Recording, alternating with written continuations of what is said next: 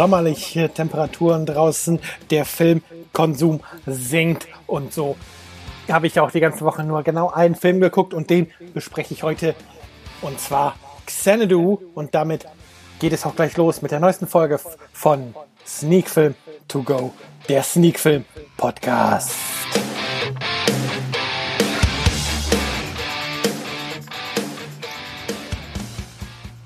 Ja, irgendwie klang es hier ein bisschen, als ob Echo auf der Leitung ist. Ich hoffe, das ist dann in der finalen Version nicht da und war jetzt eine Einbildung durch meinen Monitor-Kopfhörer. Hm, aber mal schauen.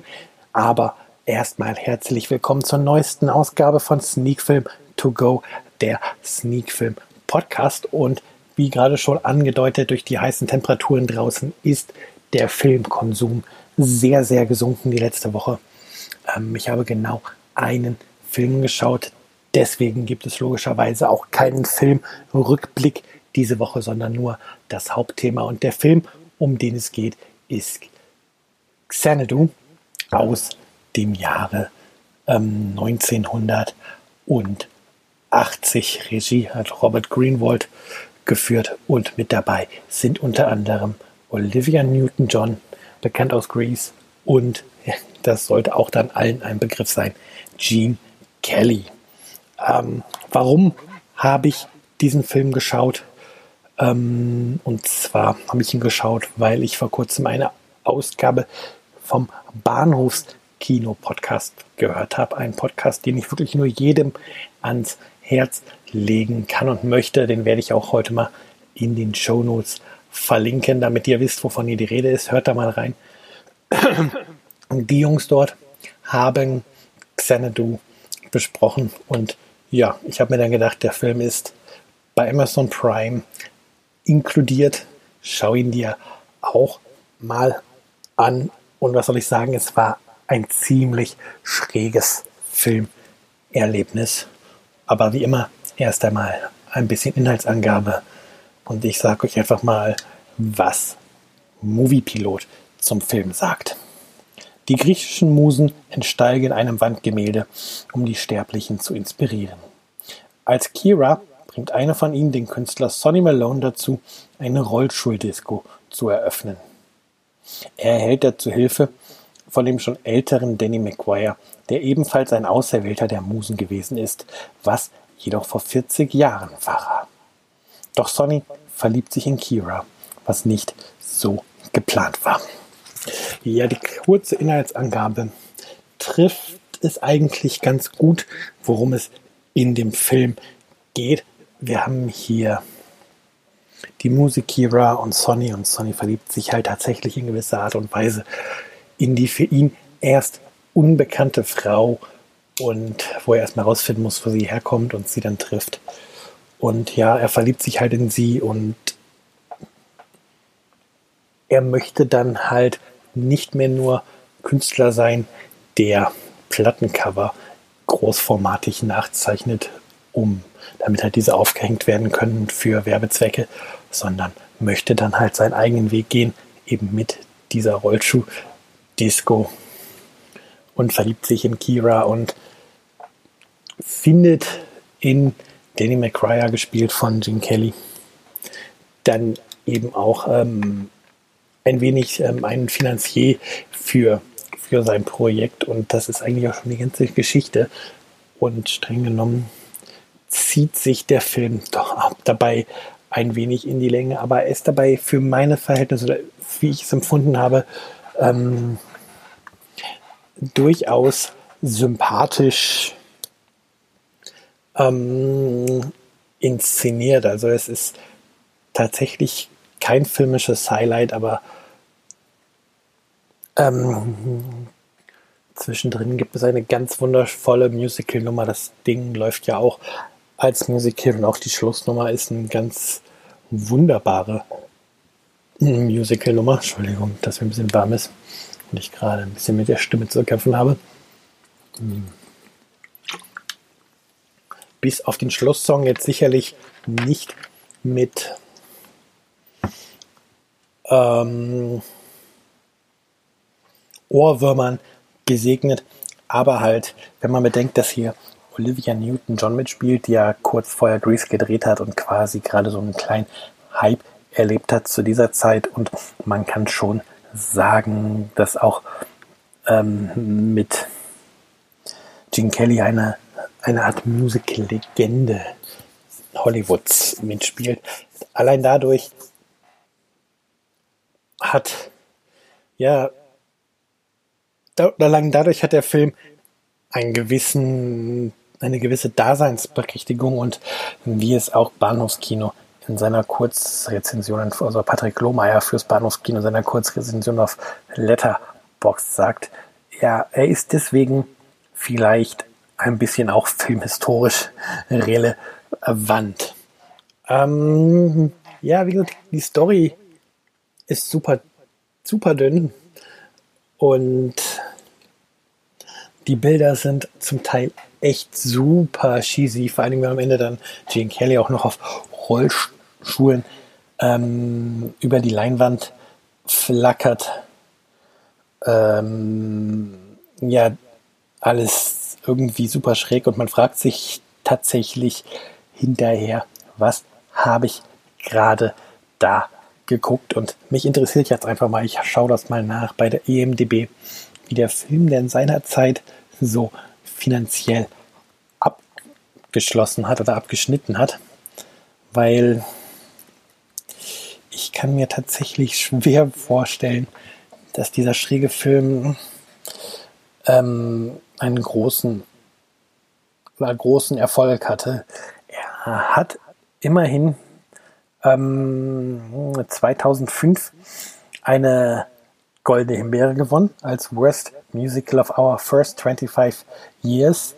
Naja, als Musical ist der Film vielleicht wirklich nicht so zu gebrauchen, aber ob es wirklich das Schlimmste ist, sei mal dahingestellt. Ich würde behaupten, nein. Aber wie gesagt, ich wollte ja eigentlich nachschauen, ähm, was das Einspielergebnis war. Ja, wie erwartet, gar nicht mal so erfolgreich. Ein Budget von geschätzten 20 Millionen Dollar und ein Gewinn beziehungsweise ein Umsatz, ein Spielergebnis von 22,7 Millionen Dollar. Das ist dann tatsächlich gar nicht mal so erfolgreich. Und ja, der Film hat halt wirklich Momente, die man eigentlich gesehen haben muss, egal ob der Film jetzt gut ist oder nicht. Also Gene Kelly auf Rollschuhen eine verdammt ähm, schräge Cartoon-Sequenz mitten im Song, mitten im Film und ja, dann diesen Schlusssong, der gefühlt fünfmal hintereinander läuft im, im großen Finale. Das ist ähm, ja äh, schon irgendwie Szenen, die man gesehen haben sollte und auch wenn sie nicht wirklich ähm, Highlights der Filmgeschichte sind, ja. Ähm, Im Grunde echt schwer Zerne du jetzt hier, ich habe ihn alleine besprochen oder ich habe ihn alleine gesehen, den Film jetzt alleine zu besprechen, ist echt schwierig. Da fand ich es doch schön, dass, dass ähm, im Bahnhofskino halt der Dialog stattfinden konnte. Und ich hätte mir gewünscht, dass meine Frau Lust gehabt hätte, den Film mit mir zu schauen, damit ich mit ihr über dieses eigenartige Stück Filmgeschichte reden kann. Dem war nun mal leider nicht so. Und so tue ich mich gerade tatsächlich ein bisschen schwer, über den einzigen Film zu reden, den ich ähm, in der letzten Woche geschaut habe. Und ja, Xanadu. Es ist wirklich der Plot, wie gesagt, die drei Sätze, die ich am Anfang darüber vorgelesen habe, die fassen den Plot tatsächlich zusammen. Ähm, der Film läuft 96 Minuten und tatsächlich, was der Film erzählen möchte, hätte auch gut in eine halbe Stunde gestartet. Boah, es ist warm, man merkt es. Mein Gehirn funktioniert auch nicht so, wie es sollte heute. Das, was der Film in 96 Minuten erzählt, hätte auch gut in eine halbe Stunde gepasst für mein Empfinden. Und ja, es ist tatsächlich eigentlich falsch, wenn man über Filme spricht, zu sagen, es passiert nichts. Aber es passieren ja Dinge in der Zeit bis dahin, bis die Rollschuh-Disco eröffnet wird. Aber vieles ist halt so ein bisschen, es wirkt vieles tatsächlich wie Füllmaterial. Der, der Konflikt von Sonny mit seinem Chef wirkt ein bisschen aufgesetzt und ja, und dann auch die wirklich finale Szene ist dann so, hm, okay, dann können wir ja froh sein, dass es nicht zwischendrin eine, eine typische Dreiecks-Liebesbeziehung geworden ist, wie man sie aus vielen, vielen romantischen Komödien kennt, etc., etc. Und ja, ich meine, dieser typische 80er-Jahre-Look, alles viel zu bunt, schreckliche Outfits etc., finde ich sogar irgendwie reizvoll. Das kommt im Film diesem Feeling von, von einer Rollstuhldisco irgendwie zugute. Ja, und tatsächlich, wie gesagt, der Schlusssong ist toll. Ähm, Olivia Newton-John, ja, wenn man sie in dem Film sieht, versteht man, ihr, versteht man, warum sich Sonny in Kira verliebt, sagen wir es mal so. Sie sieht definitiv nicht schlecht aus und ja, das sind halt die Highlights. Und ich weiß echt nicht, wie man es geschafft hat, 1980 eigentlich so einen Film für so einen Film grünes Licht zu bekommen. Und tatsächlich ist es auch so, dass mir der Name Robert Greenwald bisher nie irgendwie bewusst unter, untergekommen ist. Ich schaue gerade mal, ob ich irgendwas kenne und gesehen habe, was er gedreht hat, aber das sieht mal gar nicht so aus, als ob mich da irgendwas von kenne. Ähm, er scheint eine Menge Dokumentation ähm, gedreht zu haben. Letterbox listet 22 Filme die er gemacht hat. Und ja, es ist tatsächlich so, wenn ich darüber gucke, nichts, aber auch gar nichts sagt mir da was.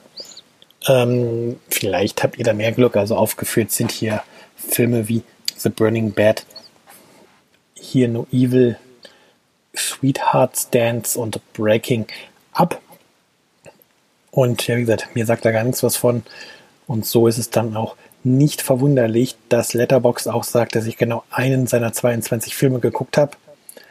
Und ja, ist halt kein Name, wo ich jetzt auch dann sagen könnte, ja, der hat das, das und das gedreht. Ich wurde ja letztens, als ich Schlock bei der Blogaktion Media Monday ähm, erwähnt hatte, wurde ich ja gefragt, ob man Schlock kennen musste. Und dann konnte ich sagen, ja, eigentlich schon. Es ist schließlich der erste Film von John Landis, der hinterher Blues Brothers gedreht hat. Aber wenn mich jetzt einer fragt, ja, muss man Xanadu kennen? Ja, dann kann ich höchstens sagen, hm, wenn du Olivia Newton-John in einer ihrer seltenen Filmrollen sehen möchtest und äh, einen späten Gene Kelly, dann ja. Aber ansonsten hm, ist nicht schlimm, dass du nie davon gehört hast. Und tatsächlich ist das ein Film, den man sich dann angucken sollte, wenn man einen eigenartigen Film, den die früh 80er äh, mit sich gebracht haben, schauen möchte. Und ja, ich kann mir gut vorstellen, dass der Film für den ein oder anderen Filmstudent interessant ist oder halt für die ganzen Filmblogger, Podcaster da draußen, die Bock haben, sowas Schräges mal zu gucken. Und ich sage jetzt mal, wenn ihr noch eine viel tiefer gehende Diskussion über Xanadu haben wollt, hört in den Bahnhofs Podcast rein. Es ist die Episode 261, wo der Film ähm, besprochen wurde. Ihr findet das Ganze unter www.bahnhofskino.com. Wie gesagt, ich verlinke es auch gleich nochmal in den Show Notes und dann soll es das für diese Woche tatsächlich schon gewesen sein. Ich hoffe, ihr hört nächste Woche wieder rein, wenn ich den Filme schaue und eine Folge aufnehme. Geplant ist es natürlich. Mal schauen, was die Woche so mit sich bringt. Genießt die Woche, lasst euch vom Wetter nicht zu sehr stressen und dann bis die Tage. Macht's gut und tschüss.